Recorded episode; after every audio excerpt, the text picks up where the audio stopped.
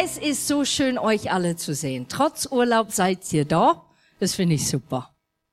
Und äh, ich habe eine besondere Gast heute Morgen, die Frau äh, Dane äh, Hückelbück. Und die Frau Dane Hückelbück wird kommen und ein paar äh, Sachen illustrieren und äh, mir erklären, weil ich bin keine Wissenschaftlerin. Und sie wird etwas erklären, ganz kurz am Anfang. Ja, grüß Gott, schön, dass Sie da sind heute Morgen. Vielleicht erklären Sie kurz, was wir hier sehen und so. Ne? Das wäre ganz schön. Also haben Sie gute Fahrt hinter sich? Ja, ja, vielen Dank. Danke, dass ihr alle heute Morgen gekommen seid zu dieser wichtigen Sitzung, die uns alle sehr beeinflusst. Ähm, und zwar rede ich heute über die DNA und ich erkläre euch ganz kurz, was das eigentlich ist. Und zwar ist das die Abkürzung für Desoxyribonukleinsäure. Genau. Und zwar wird das, ist es auch als DNS bekannt, aber hier in Deutschland nennen wir das die DNA. Und es ist ein sehr großes Riesenmolekül, das als Träger der Erbinformation dient. Und anhand dieser Informationen, die in einer bestimmten Form in die DNA eingeschrieben ist, werden Proteine produziert. Also im Klartext ist das quasi der Bauplan zur Herstellung der Proteine. Man kann sich die DNA aber auch wie eine Wendeltreppe vorstellen, wie in meiner Abbildung hinter mir.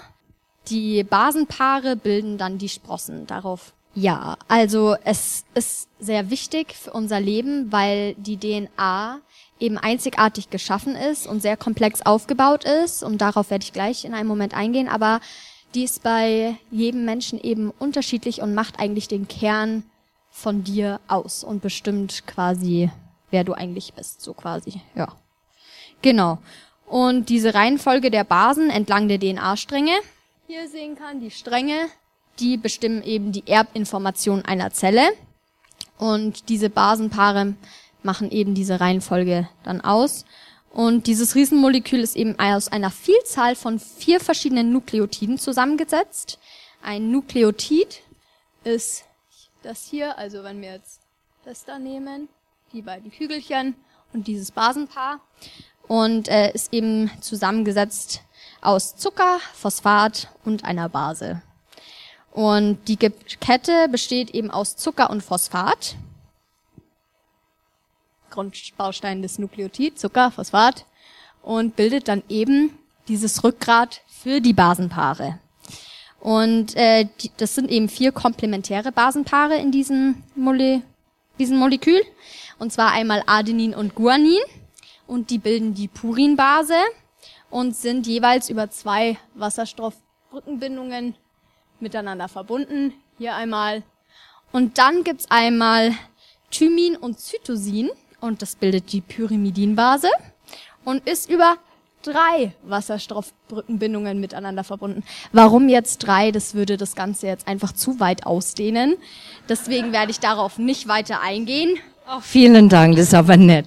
Nur hier jetzt kurz so ein kleiner Crashkurs für die weitere Predigt. Ach, vielen Dank, herzlichen Dank, Frau Hügelbück. Äh, das gehört zum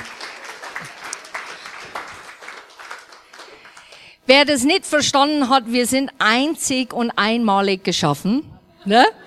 Und ähm, jeder hat eine besondere DNA. Und ich liebe das, weil natürlich siehst du das an der Finger äh, ähm, wie sagt man, der Fingerdruck, Abdruck, äh, dass das so einmalig ist, dass jeder Einzelne eine andere hat. Ich finde das überwältigend und so, so was Schönes, so was Buntes tragen wir in uns. Aber meine Thema heute Morgen ist, was ist unsere geistliches DNA? Was tragen wir tatsächlich dazu, der geistlich bedingt ist? Und ich finde, ein Person, der total dazu passt, als Beispiel zu sein, ist David. Und wir gehen zu 1. Samuel 16. Ab 10 möchte ich da mal lesen. Und so ließ Isae sein sieben Söhne an Samuel vorbeigehen. Und zuletzt sagte Samuel zu Isae, der Herr hat keinen von ihnen auserwählt. Das muss ich jetzt ein bisschen aufholen. Samuel, der Prophet, hat ein bisschen getrauert, weil Saul nicht mehr der richtige König sein sollte, weil er einfach, sein Herz hat sich abgewendet wirklich von Gott. Und Samuel hat gesagt, ich wähle ein anderer König aus. Und er geht in dieses Haus Isai, das ist der Vater, und er hat sieben Söhne und er stellt sie alle auf. Und Gott sagt ganz deutlich, die sind die nicht. Das sind die nicht. Und Samuel fragt im Vers 11, aber sind das wirklich alle deine Söhne? Nein, der Jüngste fehlt noch, antwortete Isai. Der ist auf den Feldern und hütet unsere Schafe und Ziegen. Und da forderte Samuel ihn auf, lass ihn sofort herholen. Wir werden uns nicht ohne ihn an die Festtafel setzen. So ließ Isai David holen und er war ein gut aussehender junger Mann, braun gebrannt mit schönen Augen. Das ist er, sagte Herr zu Samuel, salbe ihn. Da nahm Samuel das Horn mit dem Öl und goss es vor den Augen seiner Brüder über Davids Kopf aus. Und sogleich kam der Geist des Herrn über David, das geistliche DNA, und verließ ihn von da an nicht mehr. Samuel kehrte wieder nach Rama zurück. Geistliche DNA kann verhindert werden durch solche versuchte Aktionen, was wir gleich lesen werden. Nummer eins, Isai, der Vater, erkennt nicht, wie wichtig David ist. Er vergisst ihn sogar, während Samuel kommt, weil er eine andere Vorstellung hat, wer eigentlich gesalbt werden soll. Nummer zwei, er betrachtet ihn als unwichtig, weil er weiter arbeiten durfte und nicht zu Beginn hergerufen wurde wie die anderen. Diese Unwichtigkeit, na, das zählt eigentlich nicht der zählt nicht, sie zählt nicht, eigentlich unwichtig, aber diese Person, der vor mir steht, der ist viel, viel wichtiger. Und ich möchte einfach, dass wir ein bisschen reflektieren anhand der Bibel, wie ist das tatsächlich in unserem Leben? Hast du sowas ähnliches erlebt? Wurdest du übersehen in dein Leben? Wurdest du für nicht wichtig gehalten? Wurdest du öfters verglichen mit deinen Geschwistern? oder andere Leute im Dorf oder in dein Land. Ich nenne das immer so schön der schwarze Schaf-Syndrom. Wer war ein schwarze Schaf? Also ich merkte, in manchen Hinsichten war ich auf alle Fälle ein schwarze Schaf in meiner Familie. Ja. Das sind so Neuigkeiten für meine Mama. Wir machen sehr Sorge nachher. Aber es ist wirklich so, wenn du anders denkst oder anders agieren möchtest oder anders äh, reagierst vielleicht, wie es immer Hand gehabt haben sollte in einer Familie, plötzlich bist du anders. Du bist anders und anders ist dann auf einmal nicht gut, weil es unangenehm ist. Es könnte Probleme verursachen, die noch nie zustande waren, weil alle waren go with the flow. Alle sind da hingegangen, wo jeder hingegangen ist und auf einmal sagt eine vielleicht, nö, sehe ich anders. Jetzt gehen wir zu 1 Samuel 17 und ich schildere einfach, was passiert ist. Da kommt jetzt dieser Kampf mit Goliath. Und drei von den ältesten Söhnen sind schon mit Saul zu diesem Kampf hingezogen. Die sind da und Isai ruft David und sagt, du, hör mal zu, nimm Brot, nimm Käse und schick denen bitte zu die Söhne, die dort sind, finde raus, wie es denen wirklich geht. Ich möchte das herausfinden. So geh du einfach dahin. Und da siehst du jetzt hier in Abvers 16, wie es steht, der Riese Goliath stellte sich schon seit fast sechs Wochen jeden Morgen und jeden Abend zwischen den beiden Herren auf und fordert die Israeliten heraus. Eines Tages sagte Isaiah zu David, schau nach deine Brüdern, die im Krieg sind. Das habe ich schon erzählt. Und den Hauptmann kannst du auch Käse geben. Das finde ich immer so gut. Ne? Wir brauchen hier ein bisschen Gunst für diejenigen, die schon da sind. So ab Vers 18 sagt er das zu denen. Und David geht dahin. Und der ist quasi so der Laufbursche in der Familie. Der darf alles so die Lückefüller sein. Kennt ihr das auch? Warst du vielleicht eine Lückefüller? Und dann geht's hier weiter, wo David ankommt in Vers 22 und es steht hier, David ließ sein Gepäck bei der Wache des Lagers zurück, eilte zu den Soldaten nach, um seine Brüder zu sehen und als er sie gefunden hatte, fragte er sie, wie es ihnen gehe. Und noch während sie sich unterhielten, kam Goliath von Gad wieder aus dem Schlachtreihen der Philister hervor und David hörte, wie er die Israeliten zum Zweikampf herausforderte. Und das ist in Lauf von sechs Wochen schon abgelaufen. Goliath kam immer raus und forderte die Israeliten, wer will gegen mir kämpfen?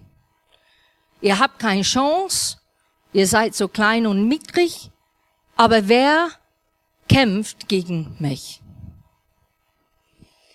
Und ich finde es interessant, wie David dann reagiert und fragt die Soldaten, und da sehen wir das in Vers 26, David fragte einige Soldaten in seiner Nähe, welche Belohnung soll der Mann erhalten, der diese Philister da erschlägt und die Schande von unserem Volk abwendet?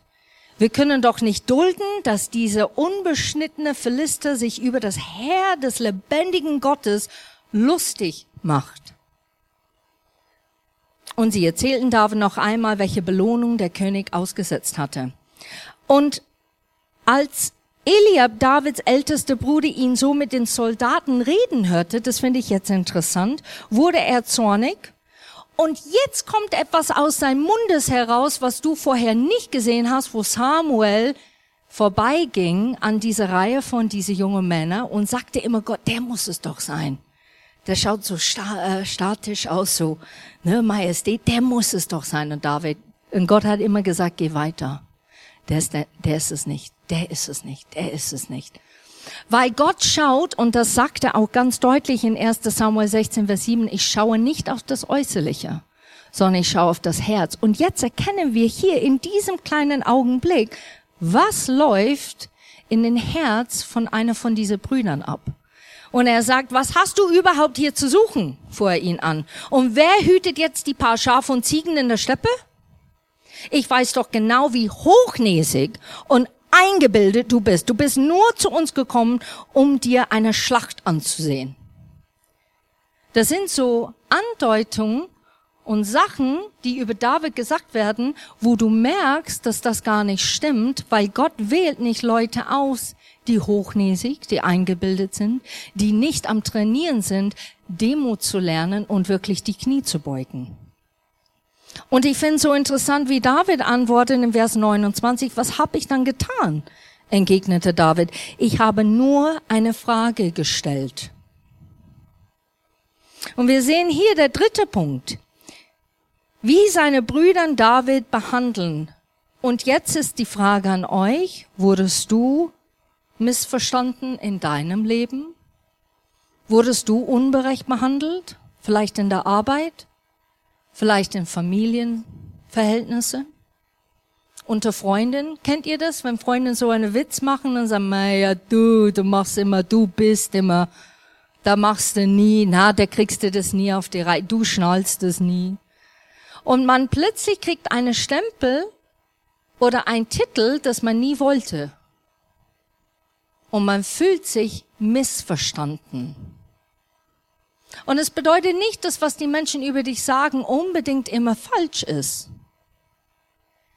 Aber es gibt manche Momenten oder Umständen, wo Leute etwas über dich sagen, der total unrecht ist, ungerecht und unfair und stimmt überhaupt nicht mit das ein, wie du wirklich bist. Und da muss man so aufpassen, was man anzieht. Und jetzt kommt wieder diese geistliche DNA im Spiel. Was glaubst du über dich selber? Der DNA steckt in dir schon drin. Der ist nicht sichtbar bei jeder Mensch. Man sieht nicht diese schöne Spiral, wenn man Leute begegnet. Bist du grün, bist du rot, bist du orange. Man hat ein DNA, das ist offensichtlich, das hat man jetzt Gott sei Dank jetzt rausgefunden und erkannt. Aber das geistliche DNA ist manchmal noch schwieriger zu erkennen, außer dass man es lebt. Und ich finde es hier interessant, ab 32, David ist dann äh, weggekehrt von das. Und also vierter Punkt habe ich, glaube ich, nicht erwähnt, oder? Habe ich vierter Punkt gesagt? Und zwar, seine Brüder sind eifersüchtig. Die sind eifersüchtig auf David. Kannst du vorstellen? Du stehst da, Samuel steht vor dir und du denkst, hey, ich werde der nächste König. Oh doch nicht. Nächster. Na, ich bin's. Oh doch nicht. Hä, David? Und dann kommt David von der Wiese quasi hier rüber. Der ist es. Und alle Brüder schauen das an und da muss man so aufpassen, dass man nicht eifersüchtig wird. Dass man das nicht missinterpretiert. Und ich liebe das in der Bibel, wo es sagt, freue dich, wenn andere sich freuen, weine mit den Weinenden, tröste die, die Trost brauchen, Trost brauchen, weil es so wichtig ist, dass unsere Herzenseinstellung das richtige geistliche DNA vermittelt. Und die Söhne haben es leider nicht verstanden, die waren eifersüchtig. Und deshalb haben die gesagt, ja, ich glaube, du bist hier nur gekommen, den Kampf zu sehen. Du bist so hochnäsig. Ja, wann ist David hochnäsig gewesen? Sehen wir das in seiner Charakter? Eigentlich nicht. Dann geht David zu Saul in 32 und er sagt, mein König, von diesem Kerl müssen wir uns doch nicht einschüchtern lassen. Ich will den Kampf mit ihm aufnehmen. Und Vers 33, das ist unmöglich, antwortete Saul. Wie soll ein junger Mann wie du in den Zweikampf mit dieser Philister gewinnen? Du bist ja fast noch ein Kind. Er aber ist ein erfahrener Soldat, der von Jugend auf gelernt hat, mit Waffen umzugehen. Wir müssen aber auch jetzt ein bisschen zurückspulen und zwar zwischen den Kampf und zwischen dieser Auserwählte, wo David ausgewählt wird als König, ist eine Begebenheit. Saul wird beklagt von einem bösen Geist. Und nicht nur kann David jetzt super auf Schafe und Ziegen aufpassen, nicht nur ist er eine gute Laufbursche, sondern der ist eine hervorragende Musiker. Und die holen David zu den König Saul, damit er spielen kann, damit der Saul erleichtert wird von dieser bedrückende Geist, der ihn ständig quält. Und was passiert ist, er erlebt Erleichterung. Er erlebt, dass er in diesem Augenblicke frei wird, erlöst wird von diesem unendliches Druck und Depression und von diesem Geist. Jetzt steht David vor ihm und sagt, wir können, ich, kämpf, äh, ich kämpfe jetzt für euch. Ich nehme ihn an. Und Saul erkennt in dem Augenblick nur, was er vorne sieht. Und er vergisst, was diese Junge eigentlich machen kann. Er vergisst, was der Geist des auf ihn ruhte machen könnte. Das ist irgendwie unbegreiflich. Saul hat's persönlich erlebt. Er wurde frei, als David sang und spielte, wurde Saul frei. Hat er Frieden gewonnen, wurde ruhig. Und trotz allem, jetzt steht David vor ihm wieder und er sagt, du bist so ein kleiner Bub. Du schaffst das doch gar nicht, schau dich an. Goliath, der ist total trainiert. Und ich glaube, in unserem Leben vergessen wir das auch manchmal. Wir rennen sehr oft an das, was wir sehen und sagen, okay, ich muss das austüfteln. Wie ist der Plan? Kann ich das schaffen? Oh, das kann ich nicht schaffen. Das, äh, ja, da bin ich, bin ich nicht ausgerüstet. Ich habe keine Erfahrung da drin, habe keine Ahnung. Aber statt eigentlich zu Gott zu rennen und zu fragen, ist das in meine geistliche DNA? Ist das, was du von mir möchtest? Gehst du mit mir mit? Schaffen wir das? Weil wenn ich weiß, dass du mit mir mitgehst, dann weiß ich, dass wir das schaffen, weil es geht nicht um mich, es geht um dich. Es geht um dieses geistliche DNA, dass du gesagt hast, in dir sehe ich das, mach das. Und das wünsche ich heute Morgen, dass wir das lernen, erstmal zu der Schöpfer aller DNA zu rennen und zu sagen, was siehst du eigentlich in mich? Was ist da, der vielleicht verborgen ist, wo anderen das noch nicht erkennen und sehen? noch nicht erahnen, was eigentlich in mir steckt.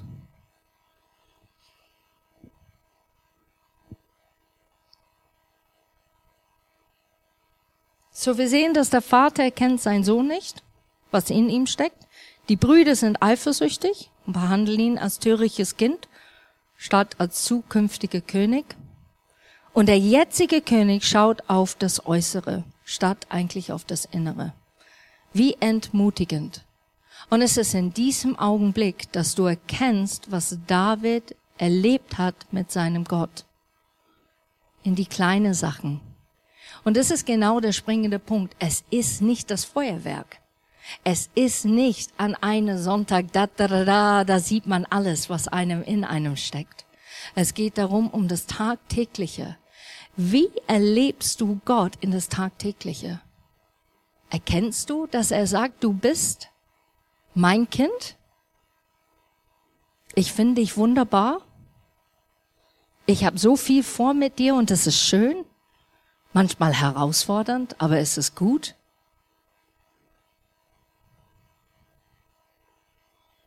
Keiner glaubt an ihn außer Gott.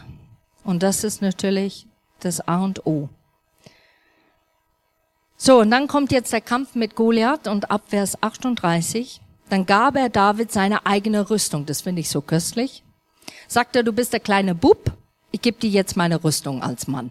Ja, das macht Sinn. Eigenhändig setzte ihn den Helm aus Bronze auf und zog ihm die Brustpanzer an.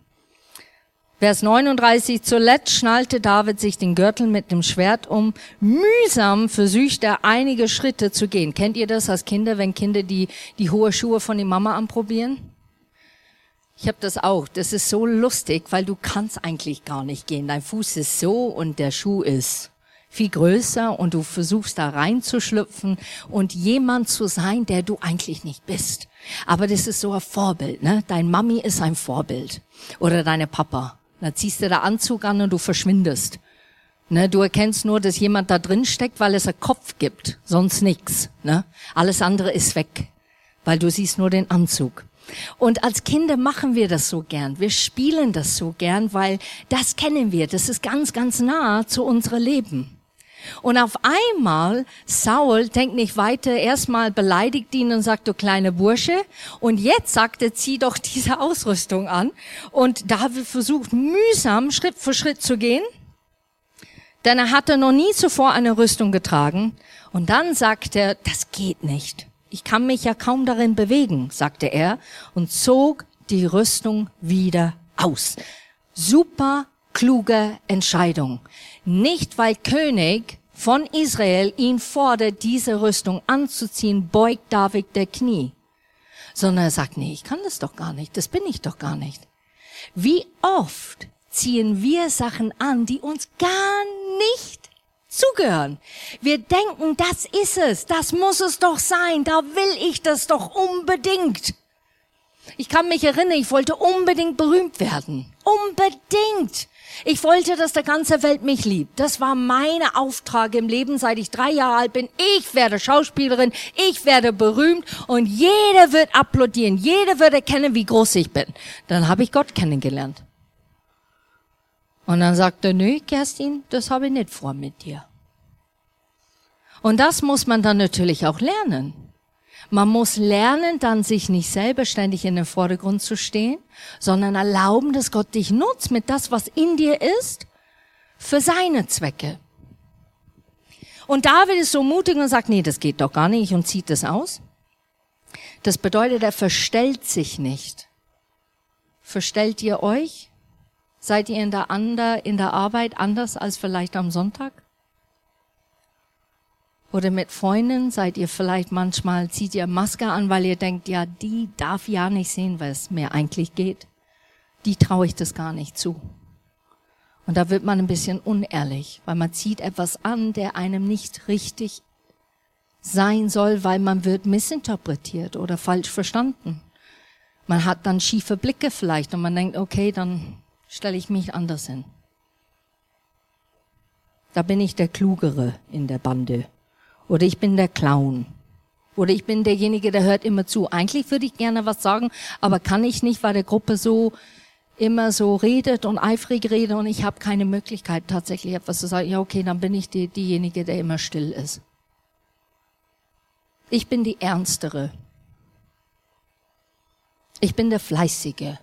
Ich bin derjenige, der immer Verantwortung hat und nimmt, weil ich immer so bin. Und eigentlich möchte man ab und zu ausbrechen und sagen, das bin ich aber nicht. Das ist viel, viel mehr in mir, als was andere sehen.